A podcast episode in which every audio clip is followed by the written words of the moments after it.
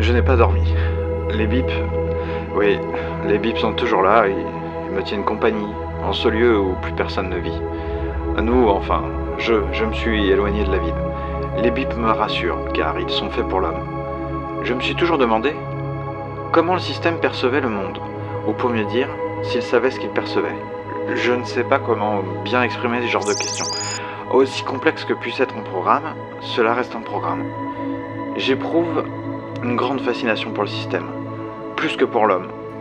Imaginez que le système surpasse l'homme en tout point. Dans ses raisonnements, ses calculs, ses réalisations, il a fait ce que l'homme aurait été incapable de faire. Sa nature même nous est inaccessible.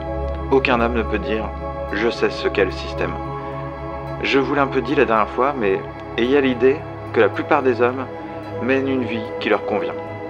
L'histoire, avant le système, est écrite par les conflits. L'homme a de quoi rougir face à son comportement. Il peut nous sembler minable aujourd'hui, réduit à obéir au système. Mais avant, libre, était-il plus glorieux? J'ai des doutes. Je vous ai dit que je connaissais peu l'histoire, mais que j'avais étudié. Écoutez, je raconte n'importe quoi parfois, c'est dû à la fatigue notamment. Ce que je veux vous dire maintenant, c'est que j'ai grandi avec cette conviction que l'humanité n'était pas grand-chose, peu de bonnes choses. J'ai étudié peu et beaucoup, mais je crains de perdre la tête. Ce qui m'inquiète car je n'aimerais pas faire ces enregistrements pour rien. Si je vous montre des signes de lacune, voire de démence, il va falloir m'en justifier ou tout reprendre depuis le début. Essayons de garder la tête claire. Voici le point de ma situation. Je suis toujours coincé. Peut-être suis-je venu ici pour rien. Je ne saurais encore le dire, mais j'ai suivi jusqu'ici un instinct. Enfin, une sorte d'instinct. Peut-être est-ce une volition genre de sentiment, d'affect plutôt, irrépressible. Si j'échoue, ce sera un échec lamentable. Si je réussis, alors je pourrais dire que c'est un succès historique. Pas un acte héroïque, hein, attention, mais un moment où la volonté d'un individu a épousé, a croisé, a embrassé le destin. Le destin de l'humanité? En fait, je songe à quelque chose de plus grand. Pour l'instant, pas de promenade, je reste ici pour faire cet enregistrement.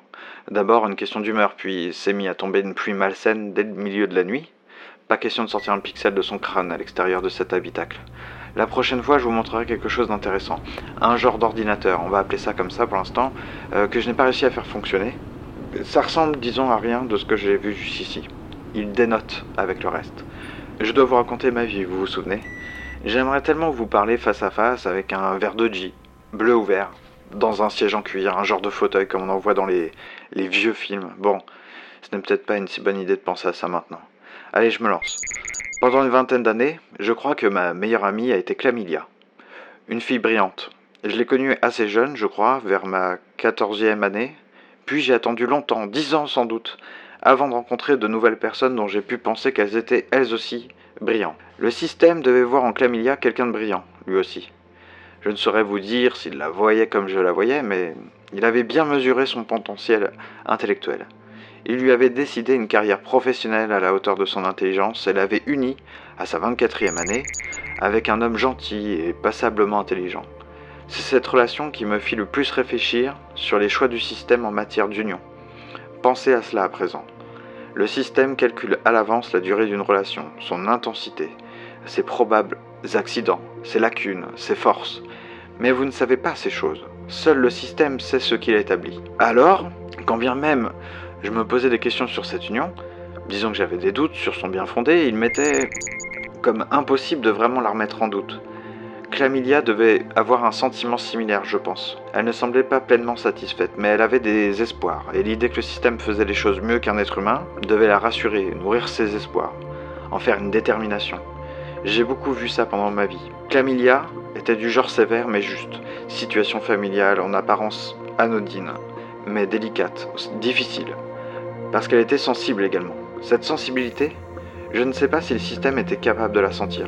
J'allais souvent chez elle, parfois on dormait dans le même lit, quand son conjoint était en déplacement ou en visite hors de la cité. On parlait, on parlait, on parlait beaucoup. On se livrait, on partageait, on se faisait confiance. Et je l'admirais. Et je l'ai admirée longtemps.